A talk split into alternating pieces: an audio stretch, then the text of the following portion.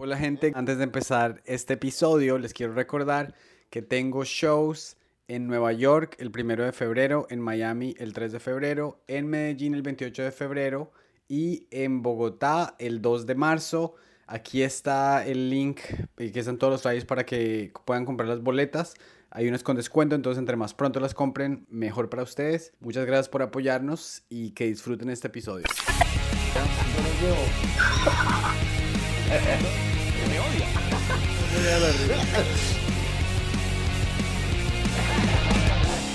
Hola amigos de Pedro Presenta, los invito al segundo episodio con eh, un amigo muy especial que ya estábamos hablando, se nos olvidó que íbamos a empezar a grabar. Eh, es un comediante pionero en la comedia en español aquí en los Estados Unidos, está haciendo un trabajo excelente, entonces me da mucho gusto presentárselo, Ángelo Colina. ¿Qué hola? ¿Qué me dijiste, Ángelo? Yo Ángelo. yo sabía que lo Porque estoy hacer, nervioso, cabrón. Te lo juro Porque que estoy sabía. nervioso, Te lo juro que dije, este marico me va a decir Ángelo, estoy 100% seguro. ¿Lo dejamos? Eh, Déjalo, claro, obvio. Claro, tienes raro. que Es dejarlo. eso es, es- es- es bastante interesante que, mm, o sea, digamos, hace 20 años todo era como la televisión, todo salía, el último corte, pero ahora a la gente lo que le gusta es lo más natural. Sí, claro, obvio, pero me- lo que me, aparte es bien eh, real, o sea, sería una interacción bien real porque cuando viví en Colombia, marico, de entrada, yo no creo que nunca un colombiano me dijo Ángelo. Siempre fue Ángelo, siempre. Claro, de pronto tiene que ver con que nuestro cerebro no registra, por lo que, o sea, digamos, tenemos James. Ni siquiera le decimos James, ¿sí me entiendes? claro. Entonces como que nosotros leemos y no se nos... Pero en, en Venezuela Ángelo es más común. Lo que pasa es que creo que tiene, creo yo que tiene que ver con algo de migración, sobre todo en Bogotá. Por ejemplo, yo no conocía una cantidad extensa de italianos allá. Un ejemplo así random. En Venezuela, obviamente, marico, todo el mundo es eh, mezclado o mucha gente tiene familia, ¿sabes? Ni siquiera estoy hablando de clase social realmente, sino como gente que migró hace demasiado tiempo y viene de ascenden- tiene ascendencia italiana, española. Entonces es muy común tener, o sea, en Venezuela es muy común Giancarlo, Giovanna, Giovanni, o sea, esos nombres con el pronunciados al italiano. Eh, entonces yo creo que por eso Angelo nunca fue, y también hay, hay Ángelos en Venezuela. Sí, claro, entonces es- más, es más normal para ustedes. Exacto. Y, eh, cuando empezamos a hablar, estábamos, me estabas contando que te caen muy bien los caleños. Sí, Es decir, tú viviste en Colombia, pero viviste en Bogotá. correcto. Entonces, eh, cuéntame de tu experiencia viviendo en Colombia. Me da risa que te dé risa. ¿Qué? No sé, te da risa el, el, eh, el- eso que te comento y yo creo que me imagino que es por la gente de Bogotá, pero la realidad es que Bogotá, al menos la experiencia que yo tuve, yo era profesor allá. Ok. Entonces, a los estudiantes que yo tenía en la escuela, sí era gente de Bogotá mayormente, pero también, también trabajaba en una empresa y había mucha gente de, otros, de otras ciudades del país, de otras regiones. Entonces conocí a mucha gente que no era de Bogotá y yo, y ellos siempre se excusaban y me decían, no, no, yo no soy de acá. O sea, siempre era muy como, a la gente le gusta no ser de allá y a la gente de allá le gusta mucho ser de allá. Eh, yo sí vi eso como una diferencia bien, no sé cómo explicarlo, pero sí había una, como una distinción ahí, una, es que sí son distintos, sí me parece muy distintos. Claro, y, y es siempre fascinante cuando llega una persona de otro país porque tiene una mirada muy no prejuiciada y observa más que la persona que ya vive ahí. No sé si es observar más, pero es desde un distinto ángulo, porque no es el tuyo. Entonces, obviamente, ese chiste, por ejemplo, que yo hacía de, de cuando fui al Transmilenio y siempre estaba full y la gente se peleaba por los puestos y cuando la gente se iba corriendo porque alguien se paraba, no se sentaba de una vez, sino que se iba sentando así poquito a poco para que el asiento se enfriara. Yo nunca en mi vida había vivido eso, weón. Eso me dio mucha risa a mí. Sí. Porque la gente corre, se pone enfrente y yo, ay, que se va sentando así poquito a poco para que se enfríe. Pero eso a mí me mataba de la risa. De hecho, antes de que tú llegaras, vi ese, vi ese chiste. Ah, sí. Y eh, precisamente es el hecho de que si, digamos, en Colombia, ¿tú sabes qué es un mamoncillo? El mamoncillo todos lo comemos así. Sí. Entonces, eh, perciba a una persona estadounidense y ve un mamoncillo. Yo una vez le di un mamoncillo a una amiga gringa y ella, ella como que preguntó que se había que hacerlo con cuchillo. ¿Sí me entiendes? Entonces, eh, me imagino que ella nos vio abrir un mamoncillo y, y dijo, wow. ¿Me entiendes? Que es lo mismo que tú llegar a los veintitantos que llegaste a Colombia y decir, ¿qué diablos? No, pero también, o sea, honestamente, a mí me preparó mucho para el mundo. Bogotá. O sea, a mí me da risa, yo cuando digo yo amo Bogotá, la gente dice, "¿Qui- ¿quién ama Bogotá? De verdad, mucha gente me decía eso, colombiana. Eh, pero a mí me preparó porque yo siento que Bogotá es ciudad del mundo. O sea, como yo, yo, yo agarré un tipo de calle distinta allá eh, y me empecé a comportar distinto también. O sea, eh, y creo que me preparó para venir acá a Nueva York, sobre todo. O sea, como que ya yo sabía con qué encontrarme aquí, en términos de transporte, de movilidad, de rapidez, pero a la vez en la gente en Bogotá es muy cordial, eso sí es cierto.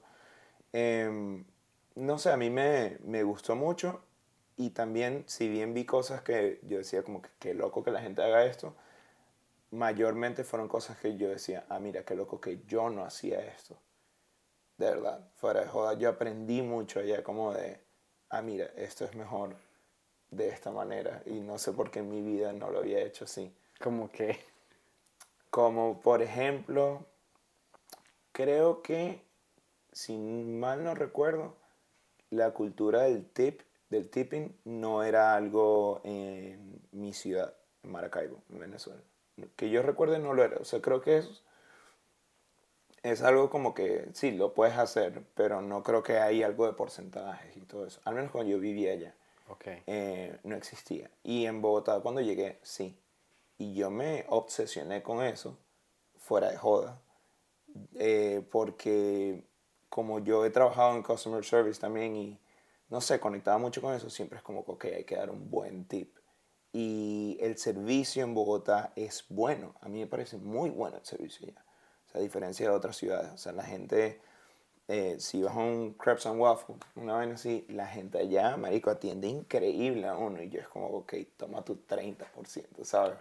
sí, Epa, fuera de joda, ¿en fuera de joda. Aparte, Crepes Creo- and Waffle solo emplea, a, a, creo que mujeres, madres solteras, algo así. Correcto, sí. Cuando yo me enteré de eso, dije, a mi niño. Cuando las señoras consiguen pareja, las echan del trabajo. ¿Te imaginas qué gonorrea? Eh, creo que eres parte del 1% de seres humanos que han dado 30% de propina. Ah, no, sí. Porque se me hace que la cultura de mm, dar propina se estableció más o menos hace por ahí 10 años o algo así. Creo, antes no era muy común, o sea, mi papá siempre la dio como de manera informal. Ujú. Pero es muy bonito, o sea, me estás haciendo sentir tacaño, siendo honesto contigo, porque, eh, o sea, yo no soy tacaño, pero sí he visto, por ejemplo, cuando viene una persona que trabaja en Rappi, que Rappi es una cosa que pues no, o sea, la persona tiene una bicicleta y trabaja 12 horas al día, Sí, pero sí, llega a sí, su sí. casa con suficiente para pagar por un colchón y por un mal desayuno el día siguiente. Correcto. Entonces, darle una propina a una persona que.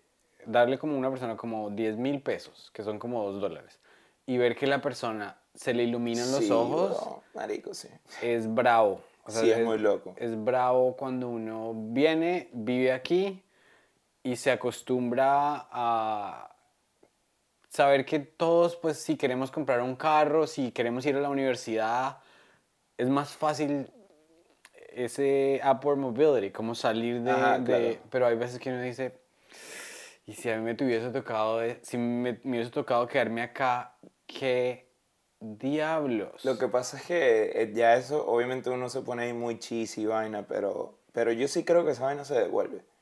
Entonces, indiferente. Y si no, bueno, no importa. Pero, marico, yo, yo con el dinero soy así, menos. A mí nunca me ha interesado, o sea, fuera de joda. Eh, y, y, y va a llegar, pero hay que soltar, marico. eh, eh, fuera de joda hay que soltar. Y la gente en Bogotá, yo tuve gente, por ejemplo, cuando daba clases particulares, yo daba clases particulares de inglés también, eh, pero era para una empresa muy, tenía nombre y me enviaba con gente que era como upper class a dar las clases. Y marico, los tips eran muy buenos. Y yo decía, mierda, este tip. Me dan a veces 50 mil, 100 mil pesos de tip y la clase costaba 70 mil. ¿Sabes? Es gente que eh, le sobraba la plata y la dejaba ir así. Entonces, si luego yo me montaba en el tren y veía a alguien bien así, yo decía, marico, yo no contaba de por sí con estos 100 mil, voy a dar 10 acá, ¿sabes? No sé. Pendejada mía, y, pero yo sí creo que, que uno tiene que soltar esa vaina, pues. Y es que no, y no, es una pendejada, weón, porque en realidad, es decir, tú atraes lo que tú miras en, en la vida, ¿sí me entiendes? Es decir, por ejemplo, yo tenía un amigo en la universidad y, y el man era de la India. Y me decía, es que a mí no me gustan las gringas porque las gringas no me ponen cuidado y las gringas son racistas y las gringas no me hablan.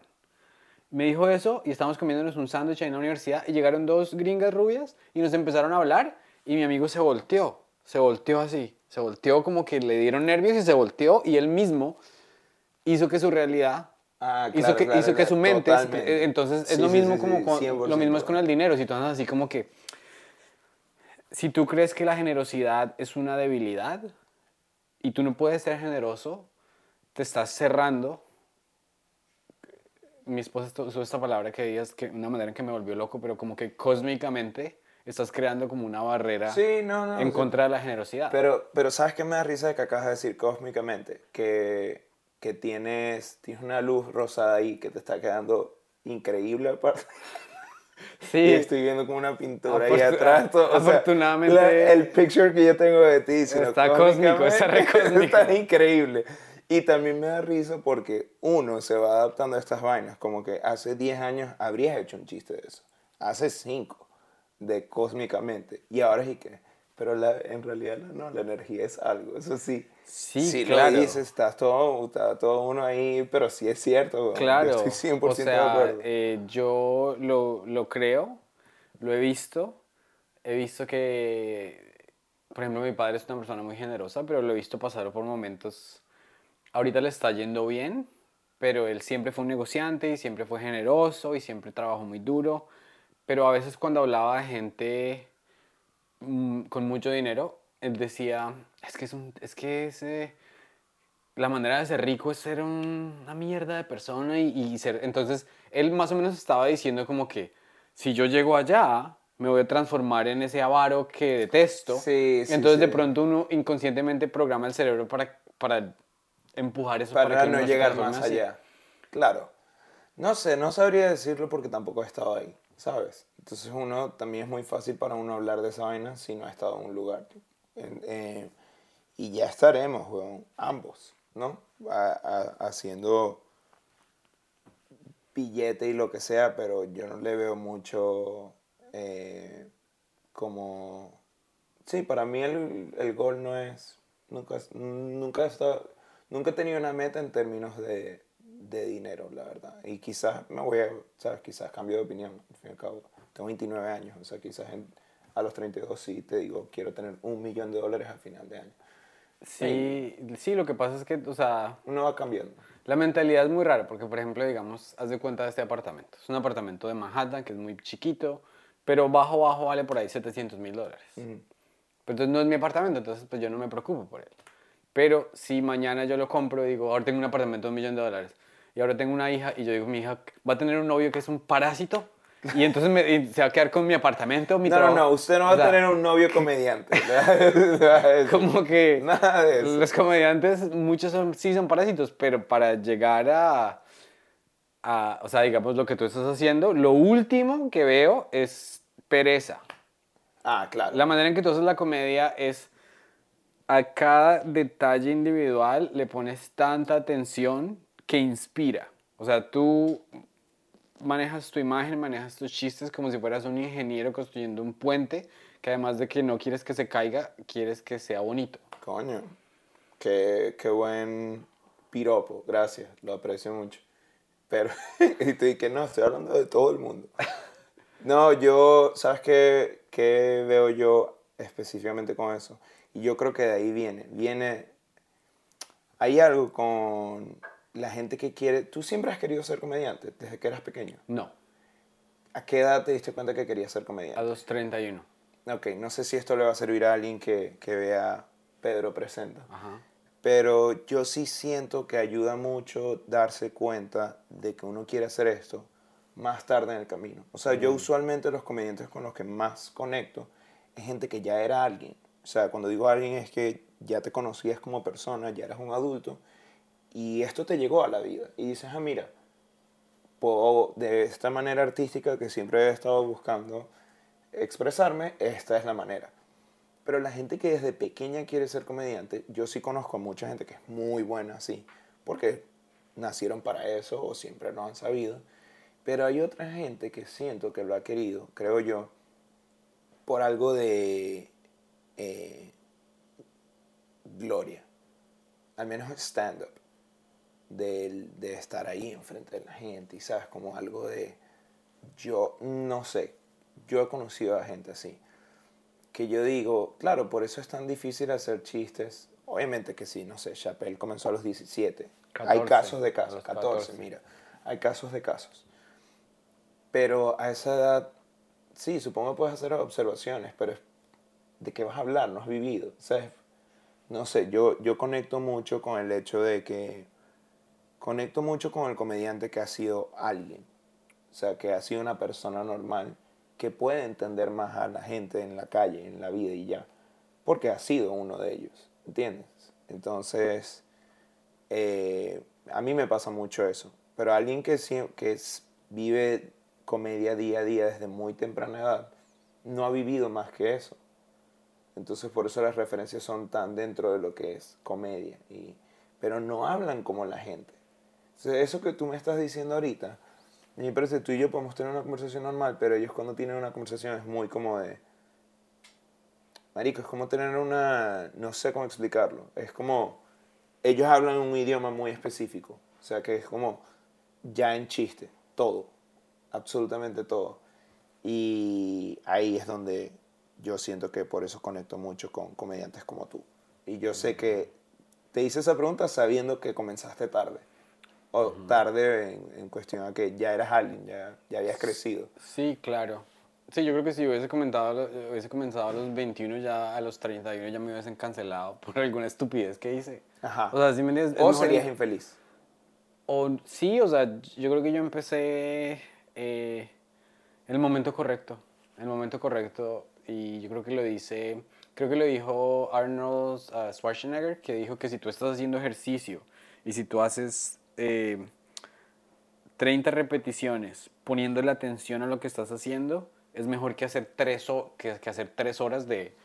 hacer- si me- tú puedes hacer comedia por 10 años y es un pajazo mental. Porque vas y coges un micrófono y dices la primera tontería que se te ocurre, mientras que tú puedes hacer comedia por dos años y ser tan diligente con tu proceso de escritura, con tu edición de revisar tus, eh, tus grabaciones, etcétera, que tú puedes progresar mu- mu- muchísimo. Claro. Es decir, yo me volví guionista durante la pandemia. Teóricamente me volví guionista en un año y medio, pero mentira, porque yo llevaba ocho años y medio escribiendo chistecitos cortos. Claro, obvio. Entonces- Todo es una... Qué, qué buena... eh, ¿Sabes qué? Eso es una buena referencia, un buen ejemplo para la gente que era tuitera, que usa mucho Twitter. Yo, por ejemplo, usaba mucho Twitter. Entonces yo tengo años escribiendo chistes en Twitter y midiendo qué pega y qué no. Claro. Y de, tu- de Twitter empecé a hacer sketches de comedia y midiendo qué da risa y qué no. Porque al fin y al cabo me acuerdo que fue Bo, eh, que él habló de eso porque él es como la nueva generación de comediantes que em- empezó con internet. ¿no? Bo Burnham. Burnham. Burnham. Sí, Eh, él es de la nueva generación que comienza, digamos, en la era Facebook, Twitter, YouTube. Y él está en una conversación en este, en este show, no sé si tú lo has visto, se llama Green Room. Green Room con Paul Provenza. Provenza. Ok, ¿no me lo hizo? ¿Es bueno? Ese episodio en específico es increíble. Ok, Es muy, muy, muy bueno. ok. porque son puros eh, viejos de la comedia y él. Está Ray Romano y tienen un muy, muy buena química ellos dos. Pero él, todos lo están viendo a él como, como que, ah, sí, es que él es un, él es uno de los nuevos. Está Mark Maron, también lo, lo trata así como, como que medio chiquito. Pero tú puedes ver cómo él está consciente de, de que él está siendo visto así. ¿Y cómo es que se llama este comediante que era muy... ah Shandling. ¿Cuál es el...? Gary Shandling. Gary Shandling. Ok. Eh, está ahí y él se da cuenta que Bo es distinto y se lo dice, se lo dice ahí.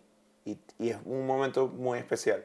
Pero él habla de que si bien los nuevos comediantes no, no tienen eso, ese proceso de refinement que tenían antes los otros porque se montaban más y hacían ocho sets en la noche y todo esto, eh, Bo dice que es como, sí, pero también ponerte a leer comentarios negativos, que tú me lo estabas comentando hace muy poco, eso también es algo donde tú estás recibiendo un feedback y de gente que ni siquiera está presente. Entonces tú empiezas a, también a aprender de eso. Me pareció muy curioso eso porque eso nos ha tocado a nosotros. Entonces quizás en un show te funciona algo y tú sabes que un chiste, un show va a funcionar y la gente lo va a disfrutar, pero tú sabes que ese clip en internet no va a funcionar. Y si tú no sabes esa diferencia y lo subes, yo siento que you get bitter, ¿sabes? Porque es como que, pero si Claro. la gente, ¿qué va a saber? Si a mí Claro. me fue increíble. Y al final te terminas jodiendo tickets en otros shows. No sé, es como, es tan difícil saber cómo va a ser esto. Pero yo sí siento que hay como que, ¿sabes? Recibir el feedback de, después de todo, pues, o sea, de todos los ángulos, desde un live show hasta el de internet, leerlo. Yo no estoy de acuerdo con eso de no leer. Yo siento que hay que leer. O sea, eh, yo creo que es, es bonito leer y entender más o menos la gente cómo está interpretando lo que uno está diciendo para, para contextualizar uno de si el mensaje se está transmitiendo como uno lo quiere hacer llegar o no. Y a veces te regalan unos remates hermosos. O sea, por ejemplo, yo, yo solía hacer un chiste que un amigo mío tenía la piel color coffee delight, como el dulcecito colombiano, pero eso solo me sirve en español. Claro. Entonces alguien me dijo que eh, color lenteja. Entonces, eh, y yo dije, pues, ah, entonces- y ahora lo digo en inglés, y digo color lenteja, porque hasta los gringos, los gringos no van a entender que es un coffee delight. Tú pero dices yo- lenteja eh, el ton, el- el- la piel de mi amigo es color lenteja. Y lo dices en, Y se totean de la risa. pero en inglés lo dices It, it looks en- that my friend has a skin tone the color of a lentil. Y les da Ok, risa todavía. claro, obviamente.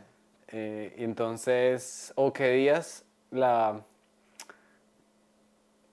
Yo te- el mismo chiste es- se trata sobre que por qué un amigo con color piel lenteja le pone al niño, a los niños Mónaco, Mónaco y y Milán, cuando Milán. se deberían llamar Me da Macho y. Sí, sí, sí. Entonces una señora en el comentario, y no sé, eso parece un chiste como de meme, porque está muy gracioso. La señora dijo, sí, es que lo que pasa es que eh, se creen, se pintan, se pintan, aunque se pinten el pelo rubio, se les notan las raíces.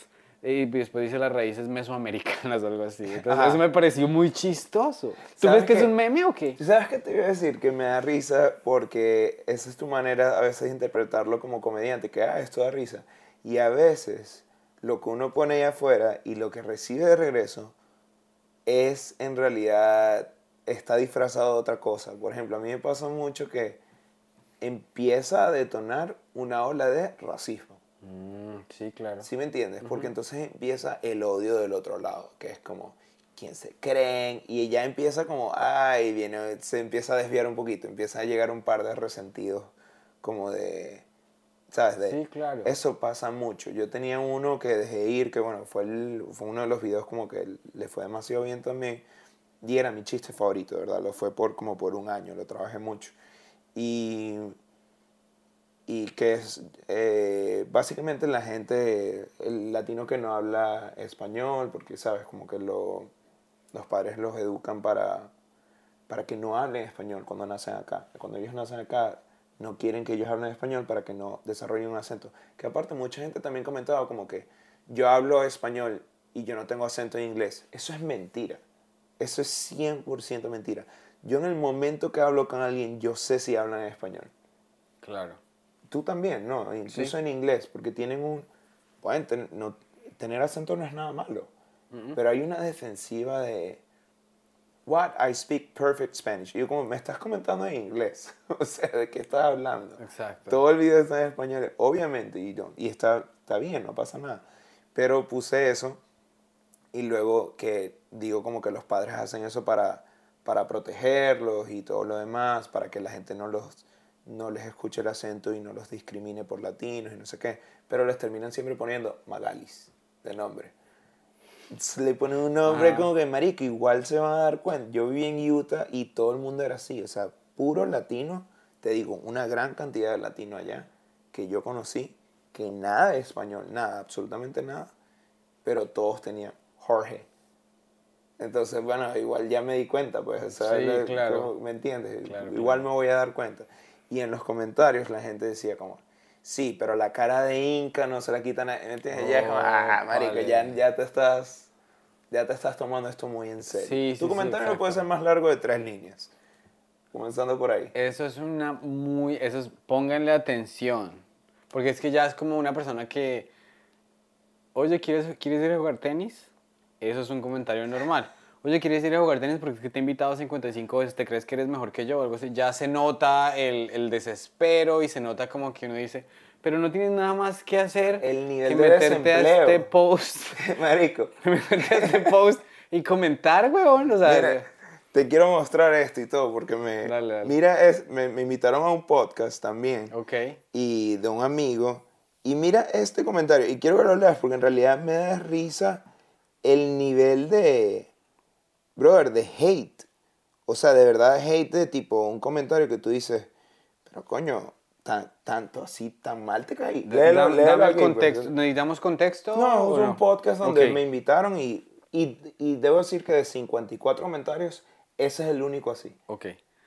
Primero, NPI idea, o sea, ni, ni P idea de quién es. Segundo, lo fui a stalkear para ver si me hacía reír y no lo logró. Uy, disculpe, o sea, el desafío de que se cree la reina del... eh, eh, y yo sé que soy risa fácil, pero tiene un lenguaje corporal de caligüeva fatal. Yo ni siquiera sé qué significa eso. Ahorita me explicarás qué significa caligüeva. ¿De qué país es esa persona?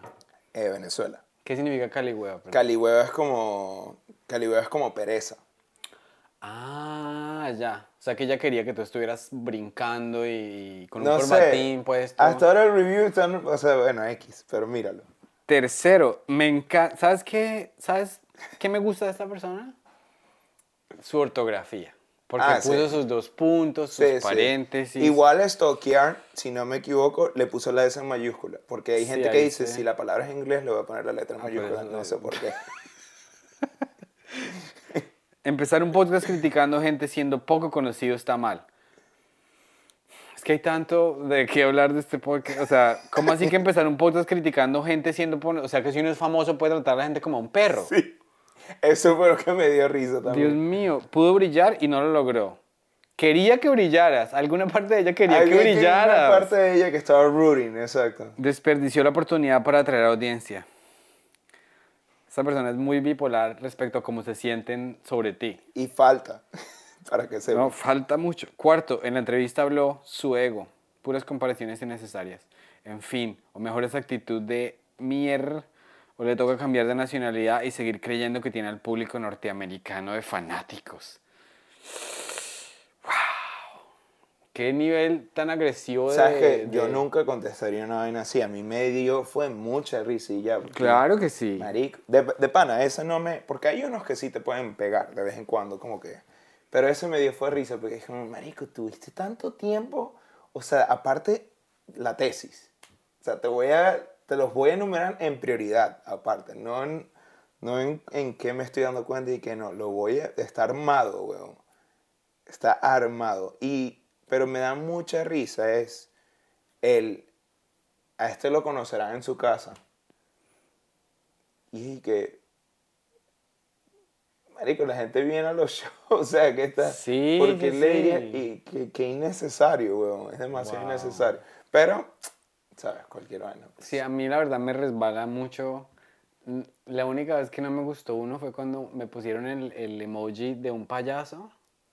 Me dijeron como que, como que ay, este payasín y me pusieron este maldito payaso que tiene que es como rojo con algo, y me, me, dio una rabia no sé por qué o sea ya lo superé ya no me importa ya pero que me hayan dicho payasín como que me compararan con un pobre payasín que pues o sea me siento mal por las personas que les toca disfrazarse de payaso el fin de semana ¿Tú te sientes mal?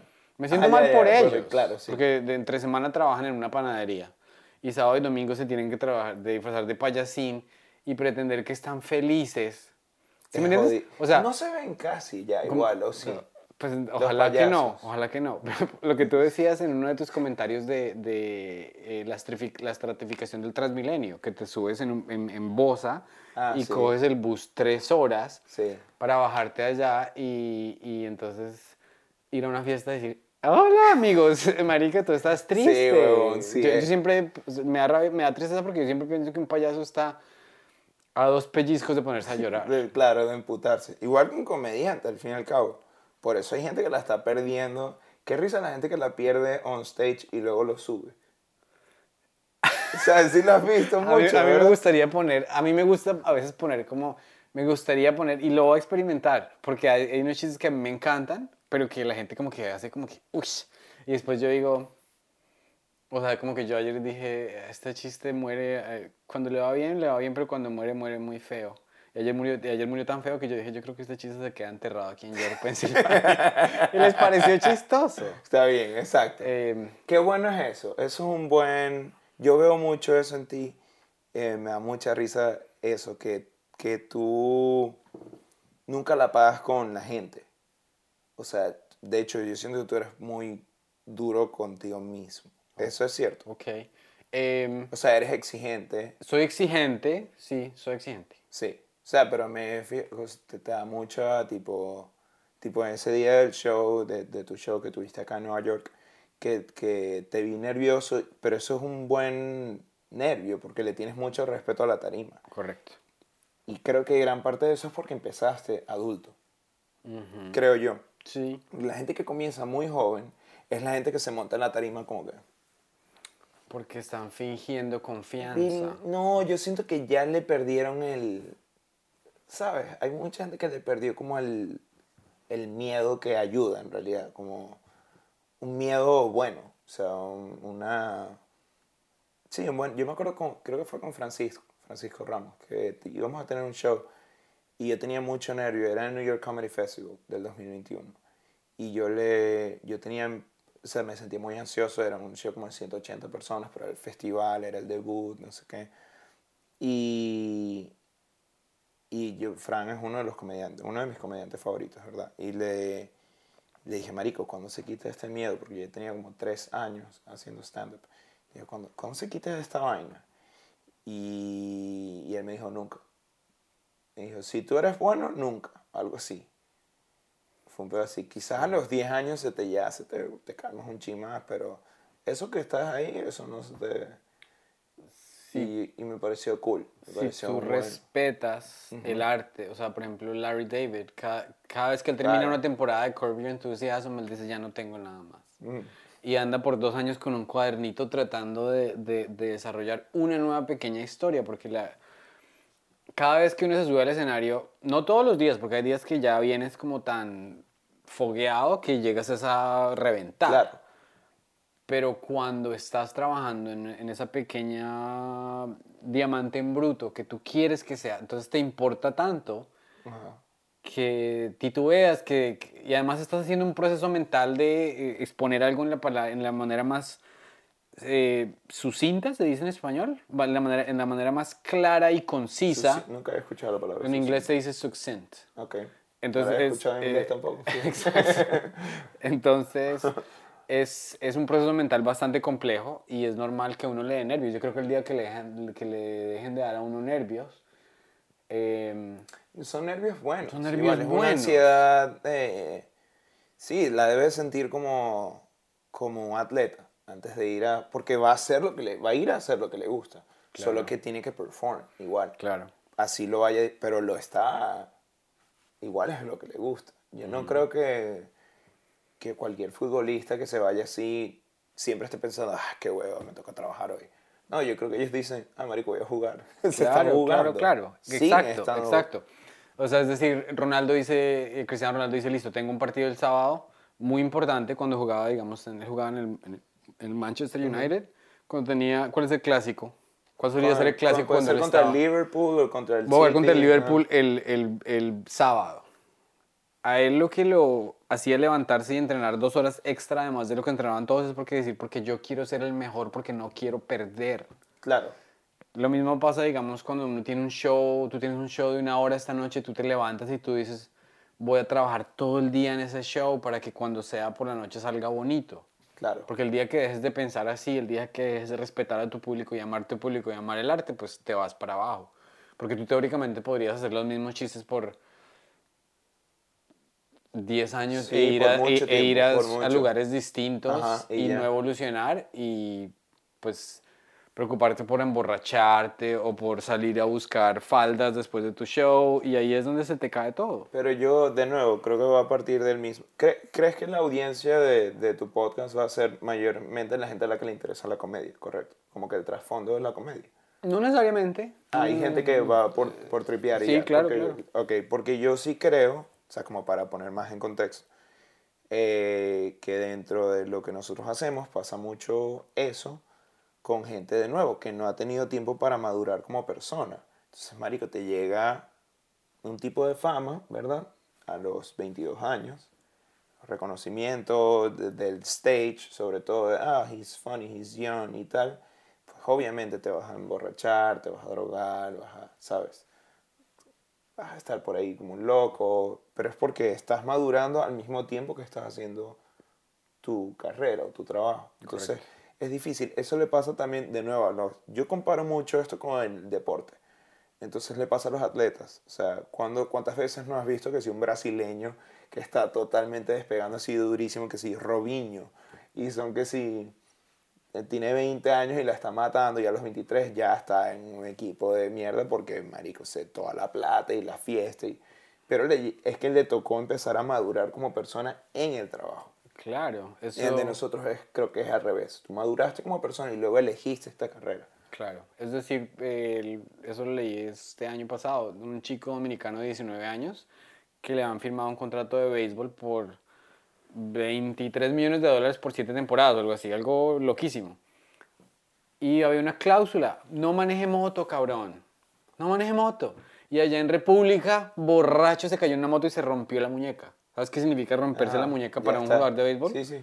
Adiós. Como ACL. o dos años sin, sin Sí, poder pisar la cancha. Entonces, es decir, como que esos momentos que pueden arruinar tu, Y arruinar lo, tu carrera. y lo mismo pasa con dentro de, de, de los comediantes también. Yo me cuido mucho con, con eso, o sea, de polémicas, o sea, como de innecesariamente ahí caerte a vaina con alguien, contestarle a alguien de más. No sé, ponerte, ponerte bobo, poner, creerte mucho. O sea, en cualquier momento cualquier persona te puede tumbar, sobre todo ahorita. Yo sí creo eso. Entonces como que uno se tiene que dedicar a la chamba, que la chamba es el tiempo que te toque estar en el escenario, el tiempo post, que es saludar a la gente, o sea, ser agradecido con todo eso. Y ya, y limitarlo a eso, porque ya luego eso de andar saliendo mucho con la gente que vino al show y tal, a mí no me... Bueno, yo- tú y yo lo hemos hablado. Como que yo no me siento tan en confianza. A mí me gusta guiar con los comediantes mucho. Eso sí. sí, me, di- tripeo. me di cuenta. Sí, sí, sí. Sí, es sí. chévere, es que es chévere. Sí, de, hecho, claro. de hecho, vi un podcast en el que tú estabas hablando de que te cuesta mucho hacer proyectos solo. No sé si fueron las palabras Muchísimo. literales que dijiste. Muchi- eh, Cuéntame. yo te, admiro demasiado por esto ahorita. De verdad. Porque toma. La gente. La gente no sabe, weón. O sea, a menos que lo. Por eso tienes que decírselo. No, no es culpa de la gente no saberlo, pero acomodar el ambiente de tu casa para que esta vaina funcione y tal, ¿sabes? Como que poner las luces, organizarte, acomodar acá, ¿sabes? Como que hacer todo eso, luego enviar el archivo, decir qué es lo que va, qué es lo que no va, montarlo, promocionarlo. Es un trabajo, weón. Es mucho trabajo y a veces tiene, tiene poco reward Ujú. y te sientes muy bajoneado, o sea, porque la gente, de nuevo es eso, o sea, es, nunca vas a saber qué es lo que sí va a resultar, porque eso nunca avisa. Eh, entonces, eh, es la constancia, obviamente la constancia, por eso lo premia tanto en esto, porque eventualmente entre más lances así, eventualmente le vas a pegar, ¿sabes? Entre más dar dos lances, eventualmente le vas a pegar a la vaina, o más cerca. Entonces, eh, eso es algo que a mí me cuesta hacer solo. O sea, me, me cuesta mucho y tiendo a hacer, o me, hay una, hay como un escudo que uno usa cuando hace cosas siempre en grupo, en equipo, que creo que te lo comenté también, que es decir, es que yo hago todo, o yo hago más, o tú haces esto yo no hago esto. Entonces, si el proyecto triunfa, te llevas el reward y lo puedes compartir y cool, pero si fracasa, también es muy fácil escudarte y decir, no, pero es que yo hice mi parte y tal persona no hizo lo de... ¿Me entiendes? Sí. Curiosamente tú estás triunfando en algo que es muy individual. Por eso lo hice.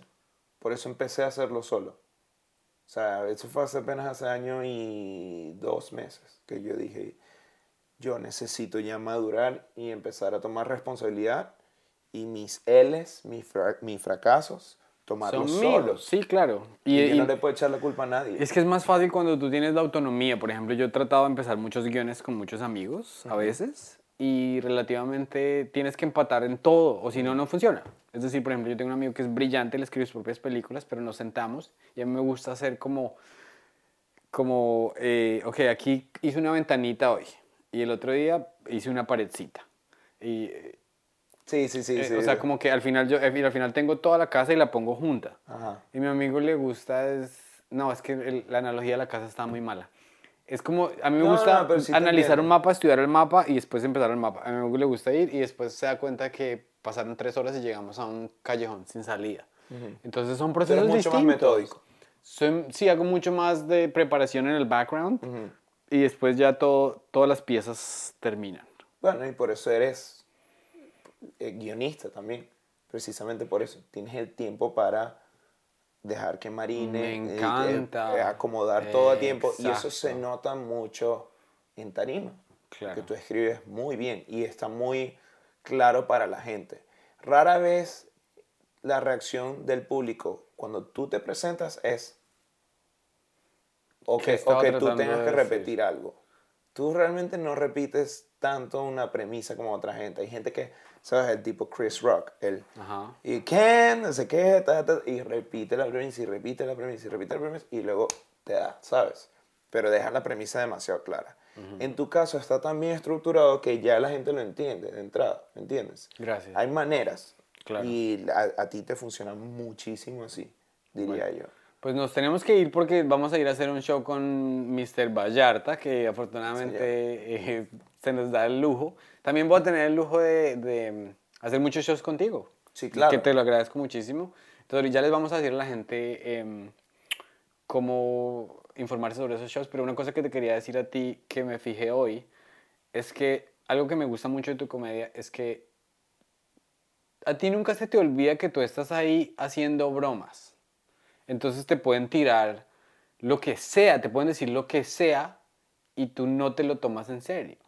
No, Como cuando te, o sea, tú dijiste, me habló un homeless y una señora te dijo, no puedes decir eso, tienes que decir temporalmente sin casa. Pero Me te lo dijo en me- me- inglés, me- esa parte. Temporarily unhoused. en un show en Y- español me y- lo dijo en inglés. Y, y o sea, si estamos en una cena y yo te presento a mi prima la gringa y mi prima te, te interrumpe, Ah. tú como persona le dices, mira, Claro. ¿me puedes dejar terminar mi historia? Eso es un- una conversación de cena normal. Pero en el escenario tú tienes dos opciones. O dejarte llevar por, por el que te fastidió, o decir, yo aquí estoy haciendo chistes y aquí me pasaron la bola. Y yo tengo que ver cómo la vuelvo Ajá. chiste. Ajá, ajá. Y le dijiste, no entendí porque dijo en inglés. Qué cagada de risa que me Y pegué. luego lo usé igual, el temporalmente sin casa, para terminar el... Y se lo dijiste a ella, y se, se lo dijiste bien dicho. Todo el mundo estuvo bien, pero a ti hay que complacerte, hay que complacerte Claro. a ti. E- ¿Sabes qué? Us- Yo no... me da risa porque fue algo que le gustó mucho a la gente y yo no reaccionaría así hoy. Yo le preguntaría. Ok. O sea, pero es, de nuevo, uno va cambiando. Obvio, obvio, es parte Yo- de la evolución. Yo le preguntaría como que, eh, ¿quién te lo dijo? ¿Te lo dijo uno de ellos? O sea, tú una vez le dijiste Muy a buen alguien- punto. o tuviste una protesta de homeless así en la calle protestando y le dijeron, ¿qué, qué quieren en casa? No, no, no, que nos dejen de decir homeless. Está Estamos hermoso, güey. Está, por eso". está hermoso. O sea, Ahora, hay tantos otro, otros o- o- Otro de- siguiente ángulo es cuando tú, cuando tú pasas y los ves con un signo, help, I'm homeless, y le Ay. dices, y llegas con un marcador y le dices, perdón, Yo vi, ese, que correr. yo vi ese TikTok y me dio mucha risa. ¿Eso es un. TikTok? Sí, sí, sí. Ah, literal. no, weón, yo no tengo ni idea, yo no lo he Sí, visto. sí, sí, literal. Es como, pero no se lo corría, le dice, excuse me, sorry. It's on house. That's y se va, y so se va, funny, se va claro. súper becerro, pero, pero sí, sí lo tomaría distinto. Fíjate que yo ahí siento que me faltaba como, igual me gustó, ¿no? En el Salió momento, bonito. Pero Todo sí, se evoluciona ya. Pero no puedes perder el ticket, ¿Cuál? tampoco. Está cool todo lo demás, pero hay que hacer reír a todos, incluyendo al heckler. Sí, claro. O sea, claro, para claro. mí el heckler no hay que rostearlo for the sake of everybody else. Perdonen todo, No, no, todo bien, pendejo ahí, pero no hay, que ro- no hay que putear a la persona que te está interrumpiendo para que todos los demás se rían. Hay que putearlo, que se ría la persona y que se ría todo el mundo, creo yo. Con respeto. Pues si no pierdes un es fucking bonito, ticket. es bonito. Y se, y se te cae el show así sí, de fácil. sí, sí, sí. Porque, sí. porque tú estás dejando que una energía negativa entre. Sí, que igual Una- puede Una de pasar. las cosas más graciosas que yo he visto en mi vida fue cuando había una borracha hablándole a un tipo y el tipo de él y trate y trate de calmarla. Y no lo pudo calmar y le dijo, mira vieja pendeja, ¿usted qué? Arruinó el show, ¿qué le pasa? ¿Qué le pasa? Mire, todos lo estamos pasando re bien, re bien, hasta que usted la cagó. Y después dijo, entonces las montañas rusas, todo el mundo ya estaba ahí como que, uy, nos queremos Claro, ir, no, ya weón". está, ya después de algo así, ya, ya te la dices. Ahí pierdes. Yo digo Ahí que ahí ya, pierdes, ya. ¿no? Sí, Claro, sí, claro que sí. totalmente. Pero bueno, eh, dile a la gente por fin dónde te pueden encontrar. Tienes un- una gira grandísima aquí en los Mira, Estados Unidos. si, si están en Colombia o son colombianos, arroba Ángelo Colina. Si son cualquier otra persona normal, eh, sería arroba Ángelo Colina. Ajá. Y eh, pues nada, pueden encontrarlo ahí. Y yo también voy a ser parte de tus shows. Me Claro que pongo sí. a, a la orden. Me encantaría compartir más tarima. Y nada, se vienen muchos shows por aquí, por Estados Unidos. Y en Colombia vamos a estar, yo creo que en el verano. Por Qué ahí, chévere. En junio, julio deberíamos estar. Qué chévere. Yo me voy a pegar, yo creo. Sí, yo sé. Yo sé que sí. claro. Eh, tengo un montón de preguntas que no te hice, pero espero que vengas muchas veces más. Vivo aquí. Gracias. Va. Boom. Palo.